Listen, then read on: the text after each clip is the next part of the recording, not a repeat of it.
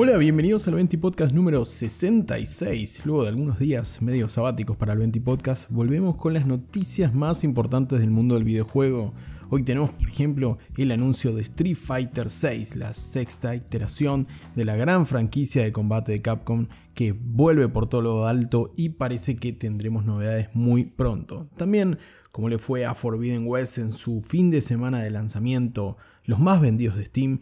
y como siempre y como todos los lunes, los juegos más esperados de esta semana. Acompáñame en este ratito en tu ración diaria de noticias de los videojuegos en la medida justa. Esto es 20 Podcast.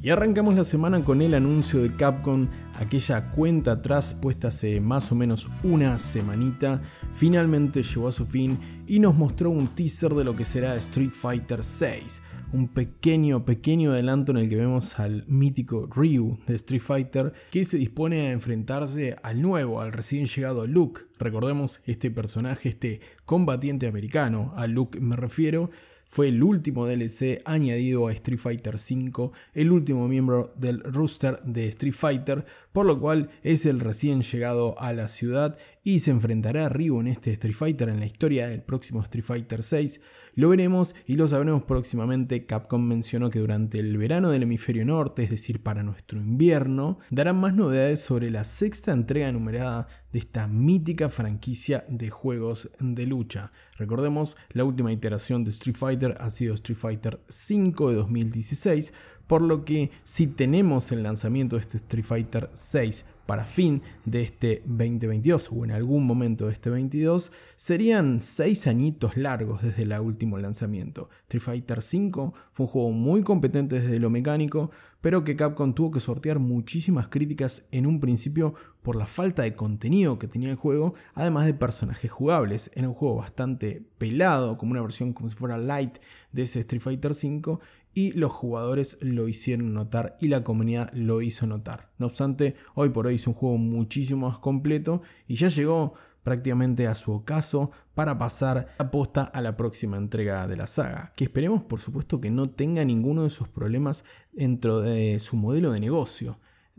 como así ha sido Street Fighter V. Si se puede vender correctamente Street Fighter VI, no hay motivo para que no sea un exitazo, ya que Street Fighter V es un juego de combate muy muy competente. Capcom sabe lo que hace con Street Fighter, pero parece que se complicó a la hora de venderlo en el caso del 5. De todas maneras, esperemos que eso sea parte del pasado. Este Street Fighter 6 viene para renovar nuevamente la franquicia con un apartado estético que vuelve a cambiar. El diseño de los Street Fighter cada tanto tiempo eh, cambia. Si recordamos los primeros claramente en, 2D, con esos gráficos completamente eh, planos de la época del Mega Drive, de la época del Super Nintendo. Nada tienen que ver con lo que han sido, por ejemplo, Street Fighter Alpha o, o mismo el propio Street Fighter 5 con esos personajes mucho más voluminosos, muy musculosos e incluso grotescos y exagerados, que en un principio en lo personal me chocaron bastante, pero luego terminaron funcionando con el roster completo por supuesto, y con las animaciones que son bastante, bastante competentes en Street Fighter V. Este Street Fighter VI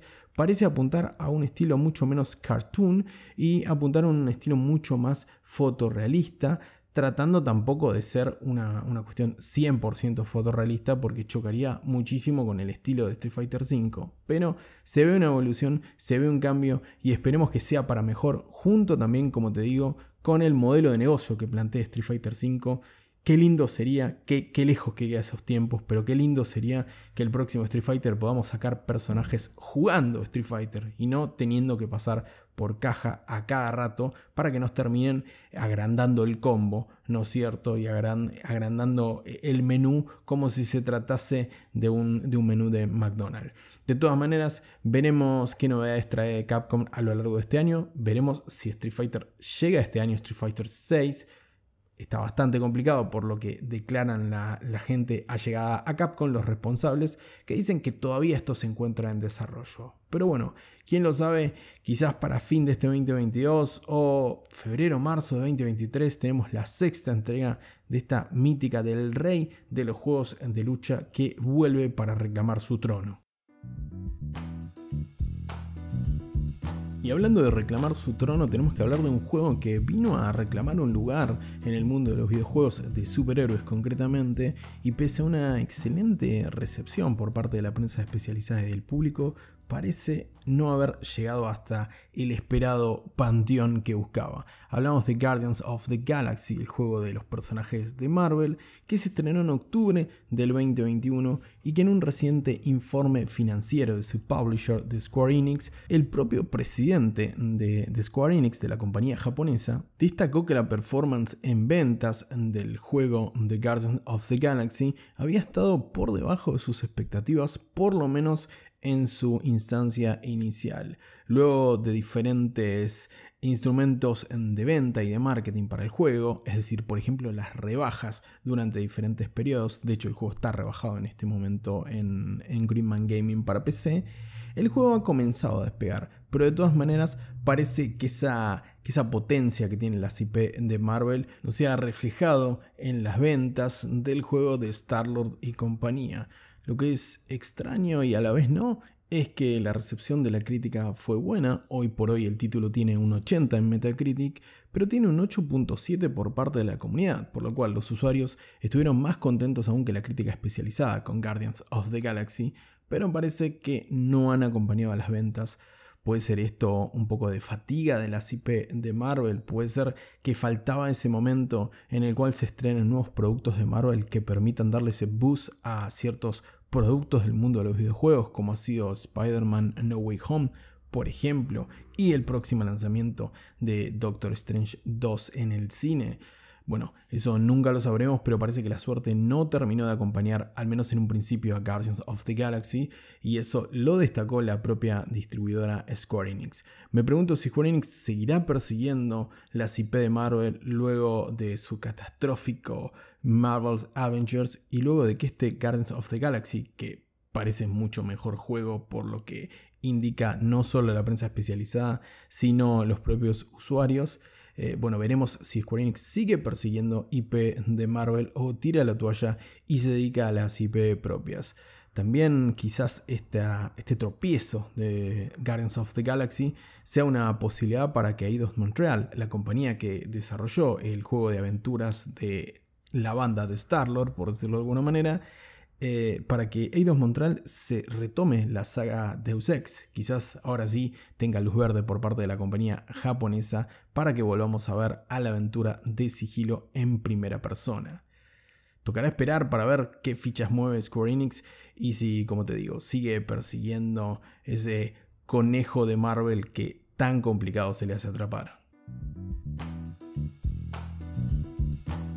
Y nos vamos un poco de occidente, nos volvemos para oriente con el JRPG Souls Hackers 2, el título que va a llegar en agosto y que funciona como continuación de aquel Devil Summoners de 1996 o Invocadores de Demonios como le decimos en, Rafael Calzada. Este juego que es un spin-off de la saga Shin Megami Tensei, si sos seguidor de la saga no tengo mucho más que decirte, en caso que no lo seas, combates por turno, mucha psicodelia, un estilo muy surrealista, muy propio de la saga Shin Megami Tensei o Persona, quizás conozcas los Persona, y muy propio del estilo de Atlus, con muchísima psicodelia, muchísimo color, una historia seguramente muy enrevesada en la que sí, adivinaste, es un JRPG, por lo tanto otra vez tocará enfrentar a la oscuridad y salvar al mundo del apocalipsis. De todas maneras, eso no nos hace que lo juguemos una y otra y mil veces más a estos títulos bien, bien japoneses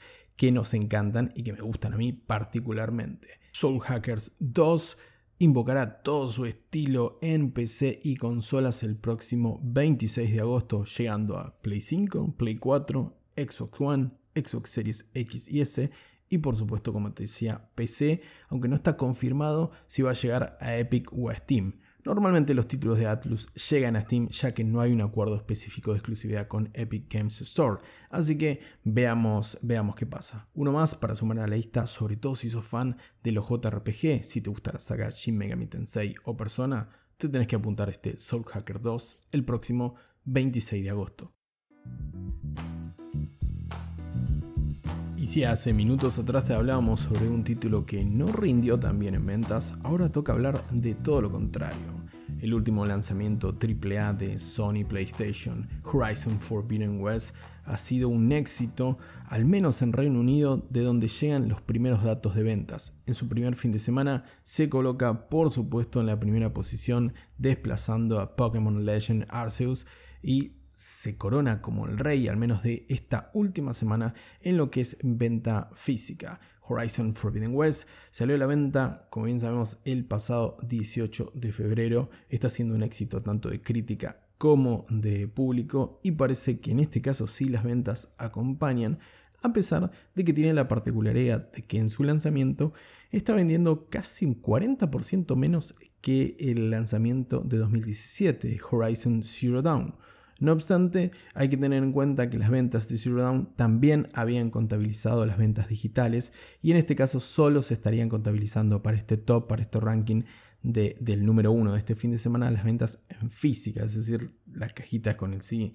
básicamente en, en, el Reino Unido. La distribución ha sido más o menos 70-30 con respecto a los que se han vendido en PlayStation 5 a los eh, juegos de Horizon Forbidden West, a las copias de Horizon Forbidden West que se han vendido para PlayStation 4, ah, que bendición que tienen los británicos, ¿no es cierto?, de poder disfrutarlo esto en PlayStation 5, pero también se estima de que de haber más, PlayStation 5 en el mercado, Horizon posiblemente hubiera vendido más. Veremos si en las próximas semanas llega más stock al mercado internacional y eso hace que las ventas de Horizon Forbidden West se potencien, que como te decía antes, desplazó a Pokémon Legend Arceus y dejó en el tercer lugar a Dying Light 2 un buen comienzo para la segunda entrega de Alloy y para la gente de Guerrilla Games. Y sí, vamos a estar hablando bastante en el podcast, pero le vamos a, le vamos a reservar un espacio que aún no ha llegado, pero va a llegar en los próximos días, en las próximas horas, antes que llegue quizás el más esperado del año. Sí, sí, hablo de Elden Ring. No obstante, para el título de Miyazaki compañía todavía falta Parece que Horizon Forbidden West es otro acierto de PlayStation, lo que además lo coloca no solo en el primer puesto de las ventas de juegos físicos en el Reino Unido, sino en el segundo juego más vendido de la última consola de Sony. Hablamos por supuesto de la PlayStation 5, solo superado hasta el momento por Spider-Man Miles Morales.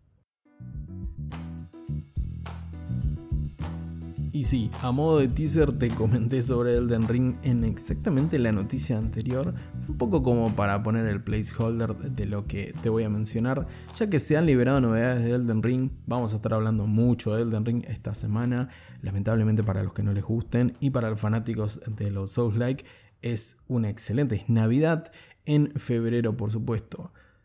From Software ha dado a conocer los horarios en los cuales se va a liberar el juego para los más ansiosos y vas a poder jugarlo antes de tiempo, ya que por ejemplo en nuestro país se va a poder probar a partir de las 8 de la noche del 24 de febrero en la versión de PC, es decir, de Steam, y a partir de las 12 de la noche del 25 de febrero en la versión de consola para PlayStation 4, 5, Xbox One y Xbox Series X y S. Así que si estás ansioso por Elden Ring, vas a tener que esperar poquitas horas más porque el jueves a la noche ya se va a liberar. Y si todavía no te lo compraste, momento publicitario en el, en el podcast, si todavía no te lo compraste, puedes esperar, y, pero no, no esperes para participar, eso sí, puedes esperar para jugarlo, pero no para participar del sorteo que estoy haciendo en mi perfil de Twitter e Instagram y en mi canal de Twitch en el cual voy a estar sorteando el viernes a la noche una copia de Steam para que puedas jugar este fin de semana al próximo título de Miyazaki.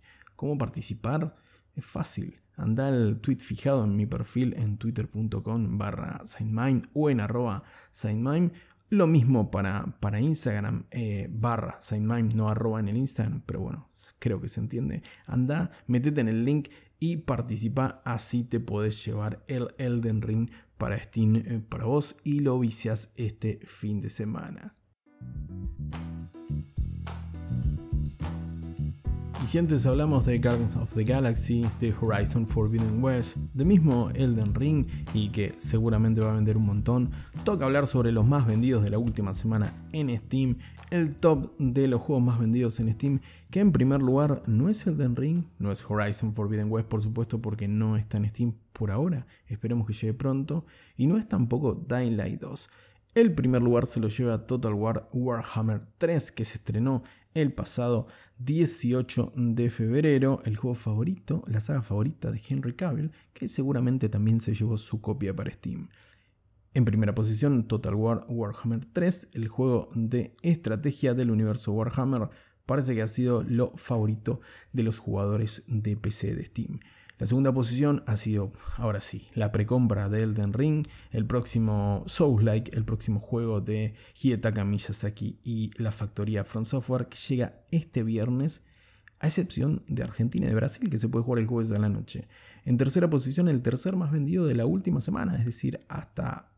ayer, 20 de febrero, ha sido Dying Light 2, el título de Techland que parece que ha rendido bastante bien y satisfizo a la crítica y a los jugadores. En cuarta posición, otra vez el Los Ark con su Vanquisher Pack, su pack más caro post lanzamiento, que se ubica en la cuarta posición de lo más vendido de Steam. En quinta posición, Cyberpunk 2077. ¿Te acordás de Cyberpunk? ¿Te acordás de esa presentación con Keanu Reeves? ¿Te acordás cuando creímos que iban a venir a salvar al mundo del videojuego y después nos decepcionamos todos? Bueno, pero la gente parece seguir mm, demostrándole su apoyo, sobre todo en Steam. Se ubica en la quinta posición, seguramente con motivo del lanzamiento del parche de nueva generación para PlayStation 5 y Xbox Series X y S, ha revivado la llama de algunos jugadores de PC que han querido probarlo ahora sí con ray tracing y toda la bola, aunque las características gráficas a tope ya estaban, ya estaban en PC. Pero bueno, se ha mejorado la versión eh, con la versión 1.5, algunos aspectos de quality of life del juego y algunos aspectos referidos también al, apartado más eh, RPG del título de CD Projekt Red. Sexto lugar para la preventa de Destiny 2 de Witch Queen Deluxe. Séptimo lugar para Valve Index. Octavo y noveno lugar para The King of Fighter 15, un título de combate que se estrenó la semana pasada en sus versiones estándar y su versión premium. Y en décimo lugar para Dread Hunger. Estos han sido los juegos más vendidos de Steam en la última semana. Total War Warhammer 3, el rey absoluto en ventas de Steam de la semana que terminó este pasado 20 de febrero. Finalizamos el evento y podcast número 66 con los títulos más importantes que se lanzan esta semana porque no solo de Elden Ring vive el gamer. Este 22 de febrero, este martes 22 de febrero llega la expansión de Witch Queen para Destiny 2 en clásico en shooter que ya tiene millones y millones de jugadores y de fanáticos alrededor del mundo, que estrena una de sus expansiones más grandes de los últimos tiempos. El 22 de febrero también, este martes, llega Monarch, un juego de combates y estrategia por turnos situado en un instituto en el cual un grupo de adolescentes tendrán que enfrentar a la oscuridad para salvar al mundo clásica historia del JRPG y sí, claramente Monarch viene firmado en la parte de, del estudio NIS, mejor dicho, del estudio de desarrollo NIS, que es un clásico estudio de JRPG y de japonesas hermosas. Monarch llega a PlayStation 5, PlayStation 4, Switch y PC también. El 23 de febrero, otra japonesada, pero no una japonesada en realidad con aroma a la Torre Eiffel, Edge of Eternity llega a Switch, el JRPG francés en realidad de Midgar Studios, que ha tenido una muy buena recepción el año pasado cuando estrenó su versión 1.0 en Steam, se estrena en la consola portátil de Nintendo. Por otro lado, ahora sí, el 25 de febrero llega Elden Ring, el título más esperado del año, el GOTI de este 2022. Habrá que esperar para eso, pero para jugarlo vamos a tener que esperar solo unos días, solo unas horas más, ya que el 25 de febrero se estrena Elden Ring en PlayStation 5, Xbox Series X, S, PlayStation 4, Xbox One y PC, con la particularidad que los jugadores de Sudamérica, del sur de Sudamérica más concretamente, vamos a poder jugarlo a partir de las 8 de la noche del 24 de febrero si lo jugás en Steam. Si lo jugás en consolas Xbox o PlayStation, vas a tener que esperar hasta las 12 de la noche del 25 de febrero, unas horitas más. Y por último, este 25 de febrero llega a PlayStation 5, Xbox Series X, S, PlayStation 4, Xbox One y PC una nueva entrega de la saga Grid con Grid Legends, el título de conducción bastante arcade, bastante entretenido de la mano de unos eh, veteranos, ¿no es cierto?, del género de conducción como es, como es la gente de Codemaster. Así que tenemos Souls-like, tenemos japonesadas, tenemos eh, shooter en juego como servicio de Destiny 2 y tenemos carreritas de autos y hasta un JRPG de corte francés. Esta semana bastante completita en un febrero que nos sacudió con muchísimos lanzamientos y esperamos que se mantenga la tendencia en marzo. O si pensamos en nuestra tarjeta de crédito, tal vez no, tal vez debería calmarse un poco, ¿no? Y llegamos al final del 20 podcast número 66. Te agradezco por estar del otro lado. No te olvides de suscribirte si lo estás escuchando en ebooks, de darle follow si lo estás escuchando en Spotify, darle a la campanita para que te aparezca la notificación en tu móvil y en tu celular cuando se estrena el último 20 podcast que hago a diario este pequeño espacio para hablar sobre las novedades más importantes del mundo de los videojuegos. Una vez más, muchas gracias por tu compañía, por estar del otro lado, te mando un gran abrazo y que tengas una muy bonita tarde.